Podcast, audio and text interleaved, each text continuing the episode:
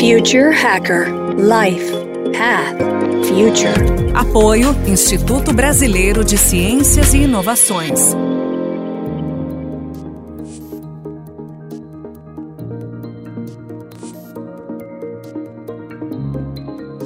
Olá pessoal, bem-vindo de volta ao Future Hacker. Temos aqui um papo ótimo com o Claudio Pinhanes e temos aqui esse terceiro e último episódio.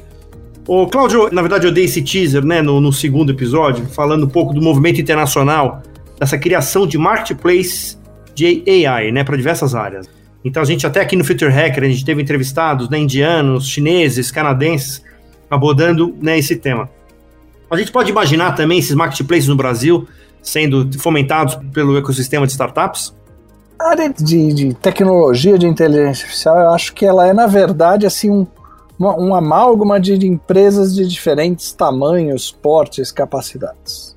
E levar a, até essa tecnologia para dentro das empresas vai realmente precisar de, vamos, de um ecossistema que inclui desde os grandes fornecedores, que são capazes de criar estruturas que facilitem essa incorporação, incorporem tecnologias de grande porte, e pequenos fornecedores, startups, que entendam os nichos de aplicação desse mercado.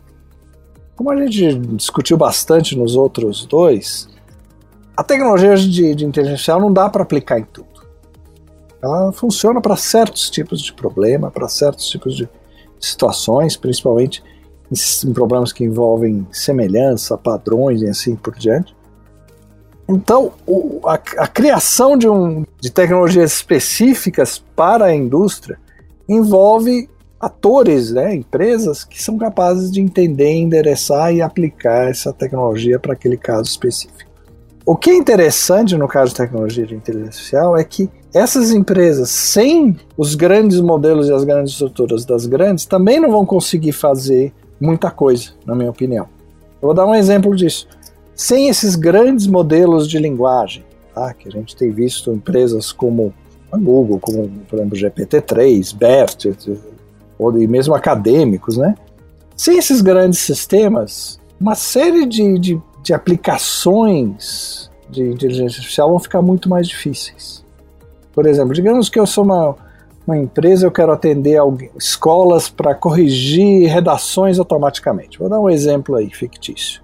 Se eu partir do zero, em termos de, de modelo de linguagem, eu nunca vou chegar em lugar nenhum. Então, assim, é interessante que é, que é uma tecnologia que tem todos esses, esses níveis. Por outro lado, para as grandes empresas querer dominar todos esses nichos não faz o menor sentido. A pergunta que vai ser, eu acho, um, das, um dos grandes dilemas aí, assim, é como é que a estrutura econômica desse mercado vai funcionar. Como é que eu vou lidar com propriedade intelectual, com uso, com, e ao mesmo tempo com o dinamismo disso tudo. Eu acho que esse, no meu ver, é um dos, um dos grandes desafios do ponto de vista de mercado é você coordenar essa, essa sopa de empresas para que todo mundo receba o suficiente para continuar fazendo o seu papel. Eu acho que esse é, é algo que a gente fez avanços enormes, acho o fato, inclusive, de, de toda essa economia ter começado com uma estrutura de APIs, eu acho incentivou muito de APIs providos por grandes empresas, outros tantos de open source, mas eu acho que ainda ainda falta uh, lubrificação nesse mercado. Eu acho que ainda é muito feito de uma maneira ad hoc, acho que poderia ser mais integrado do que é como uma cadeia, vamos dizer, produtiva, uma cadeia de informação. Gente, acho que a gente chega lá. Cláudio, tem uma, uma pergunta aqui especificamente do mercado de educação, né? Eu acho que a gente, essa pandemia acelerou muita coisa nesse mercado, né? E o mercado de educação, para mim, está de pernas para o ar, né? Assim, do ponto de vista de novos modelos, né? A gente cada vez mais, todo mundo falando né, do lifelong learning, né? Quer dizer, que não, não existe mais ex-aluno, que o negócio né, ficou tão frenético que você, teoricamente, tem que ficar todo dia estudando, porque as coisas mudam toda hora e você, né, acabou aquele, aquele diploma de 10 anos atrás, hoje, teoricamente, não estaria muito válido aí. Indo para o futuro, né? Porque a gente, né, o grande objetivo aqui né, é hackear o futuro, né? Então, assim, se eu estou indo para o futuro e eu estou imaginando que lá uma grande tendência do setor de educação é a autogestão da educação, né? A pessoa, teoricamente, ela consegue hoje ter acesso às melhores universidades do mundo, ela pode fazer cursos, no, no, coisas que até então nunca foi permitido. Você acredita que uma criança ou um jovem adolescente, ele pode ter um tutor online baseado em inteligência artificial, que ele teoricamente pode efetivamente dar toda a matéria e o conteúdo de acordo com, com, com, com a capacidade de hardware e também é, de software desse, desse aluno, dessa criança? Olha, são várias perguntas. Eu vou tentar. Primeiro, endereçar a última, que é em relação a tutores. Eu acredito menos em tutores do que em companions. Eu acredito que o caminho, principalmente profissional, vou parar, vamos parar um pouquinho com criança. Criança é um problema diferente. Tá? O processo de aprendizado de uma criança é, é algo diferente do, do, de um adulto. Vamos pegar ali, final do, com o final do ensino médio. Vamos pensar assim. Depois a gente pode talvez falar um pouco de criança. Tem o final do ensino médio. Eu acho que a nossa tendência para o futuro é que, assim, muito bem, eu ganho no final do ensino médio uma, uma máquina, não sei como ela vai ter, e ele vai ser o meu assistente para o meu resto da vida. E ele vai me ajudar a manter o que eu aprendo, o que eu preciso aprender, atualizado, me ajudar a exercer minha profissão, compartilhar minha experiência de aprendizado e, e, vai ser a minha ferramenta essencial de trabalho. Ah, eu vou quando você vai contratado é você e o seu e o seu companheiro artificial, o seu, a sua inteligência complementar. O caminho é por aí. Por quê? Porque nós somos indivíduos que temos necessidades muito diferentes em termos de apoio. Tem gente que memoriza textos muito bem, tem gente que memoriza ideias, tem gente que. E aí coisas assim, tipo, ah, eu eu gosto, eu, eu gosto de engenharia, mas eu sou, não sou bom de matemática. Deixa de ser um problema. Se eu tenho raciocínio de engenheiro e aí eu tenho minha, eu tenho a minha companheira aqui que resolve a matemática quando eu preciso, vamos em frente. Isso é funcional. Eu sou do tempo em que se discutia se alunos deveriam usar calculadora na universidade ou não, de que isso estragar as mentes dele. Não, não, não estragou nada. Deixou as pessoas focarem no que é importante e não em fazer em conta rápida. Do ponto de vista do indivíduo, eu acho que a gente vai caminhar para isso, para assistentes pessoais que, que me ajudam a realizar o meu trabalho e que aprenderam comigo. Minha visão. A gente fala em criança. Uma das coisas que a gente descobriu nessa epidemia é que ensino remoto para criança pequena não funciona. Aliás, a gente sabia disso antes, mas tentou e descobriu em massa que isso não funciona. Por quê? Porque muito do que elas têm que aprender envolve relações com outras pessoas, envolve entender dinâmicas sociais, envolve um nível físico que, que o virtual realmente não consegue, sem considerar o problema prático de que a criança também precisa ser cuidada durante o dia. Mas, quer dizer, a escola é um daycare também, tem essa função mesmo até crianças mais velhas, tá? Eu acho que isso, isso a gente aprendeu na epidemia. Por outro lado, a gente vai estar muito mais aberto a usar a tecnologia em classe do que a gente estava, estava antes mesmo em todos esses níveis. Isso é bom. Eu venho de uma, de uma escola que lá do MIT, do professor Papert, e que enxerga computadores como geradores de perguntas interessantes para crianças, com uma maneira de, de, de, aprofundar o conhecimento e não de deixar ele mais raso. Uma das grandes contribuições do, do professor Simon Papert tá? E que ainda tem hoje lá, e que acho que a gente está vendo em algum certo nível nessa pandemia.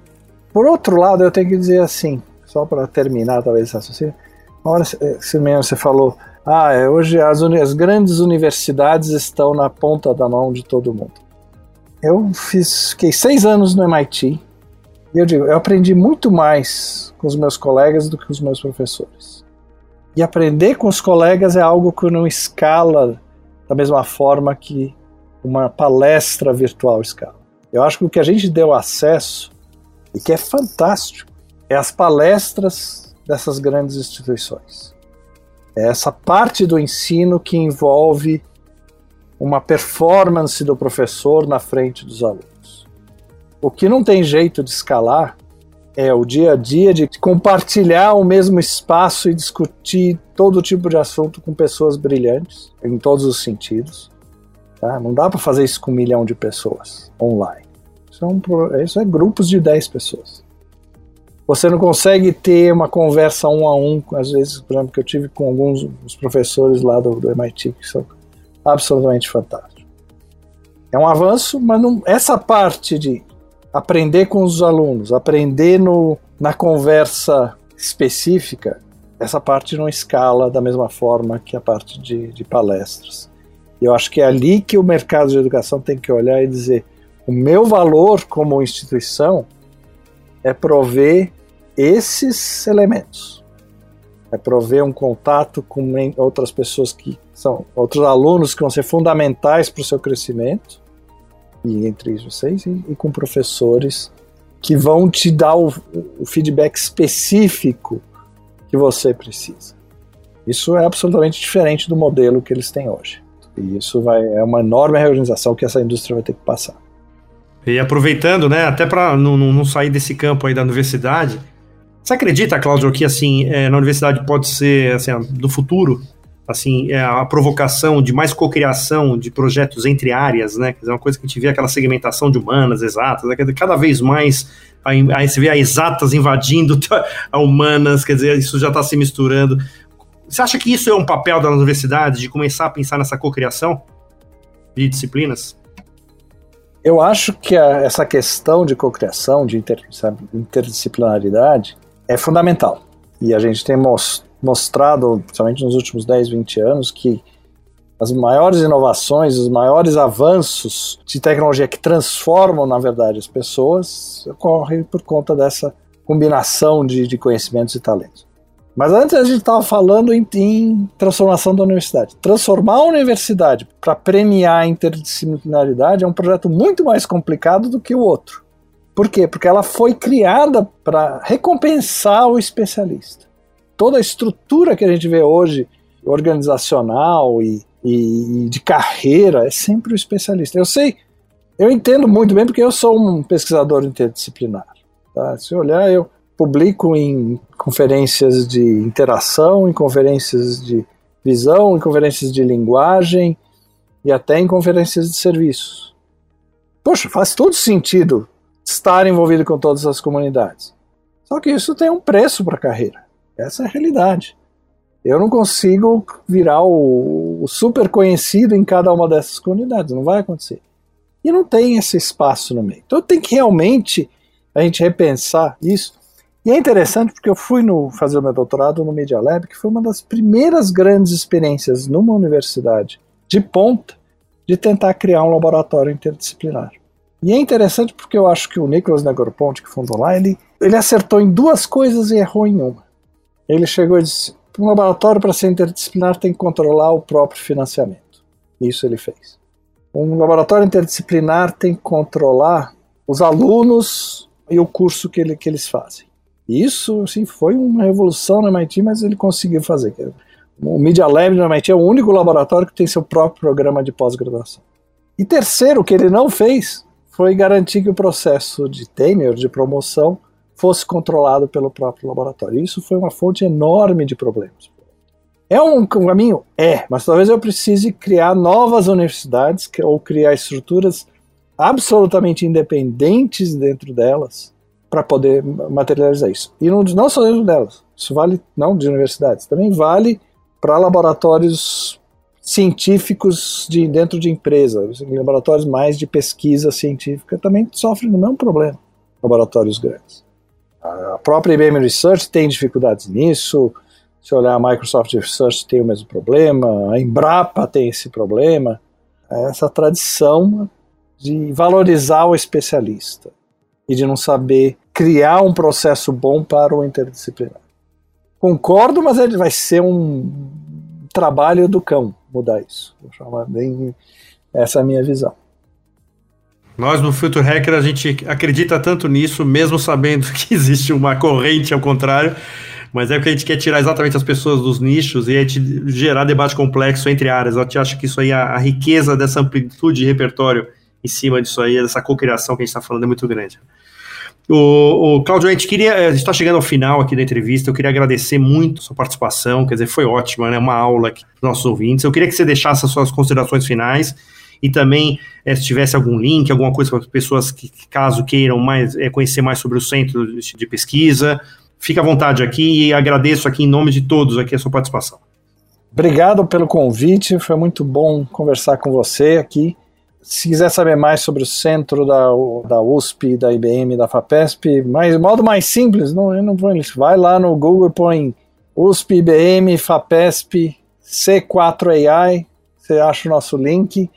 Nós temos também uma série de palestras muito interessantes acontecendo no nosso canal do YouTube. A gente está chamando alguns dos pioneiros, não no sentido os velhinhos de AI, mas as pessoas que têm que viveram 20 anos ou mais e estamos discutindo o momento atual lá. É uma série muito legal, chama Perspectives in AI.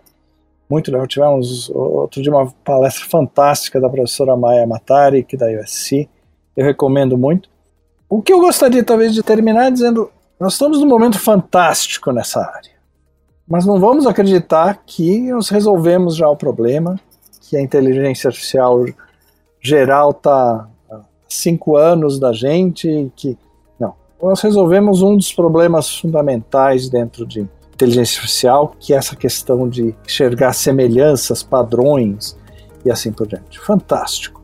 Precisamos de gente levando isso para o mercado, fazendo isso acontecer no dia a dia, porque muito vai ser aprendido nesse processo. E precisamos de gente pensando no futuro, pensando, avançando, fazendo pesquisa, criando startups para aplicar isso em novas áreas e assim por diante. É, é um momento muito especial.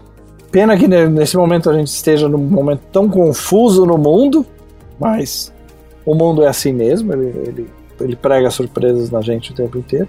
Mas eu realmente acho que é esse o momento. Quem tiver interesse, vá atrás. Não ache que é um skill passageiro. Não ache que é algo que está pronto. É uma revolução do tamanho que foram quando os, quando os bancos de dados entraram em computação. Foi absolutamente transformador para os negócios. Acho que é algo equivalente e é importante que a gente explore isso a fundo e os limites do que é possível e do que não é possível. E muito obrigado aí pelo convite de estar aqui. Muito obrigado, Cláudio. Então foi novamente um prazer e só você falando essa última frase, quer dizer, né, muita gente preocupada, né, com a substituição de trabalho, né, mas também tantas profissões que vão nascer, né, dessa, da inteligência artificial. Então acho que tem um, um alento aí que tem um mercado novo aí que está começando aí, né? Com certeza. Perfeito. Muito obrigado, Cláudio. Até mais.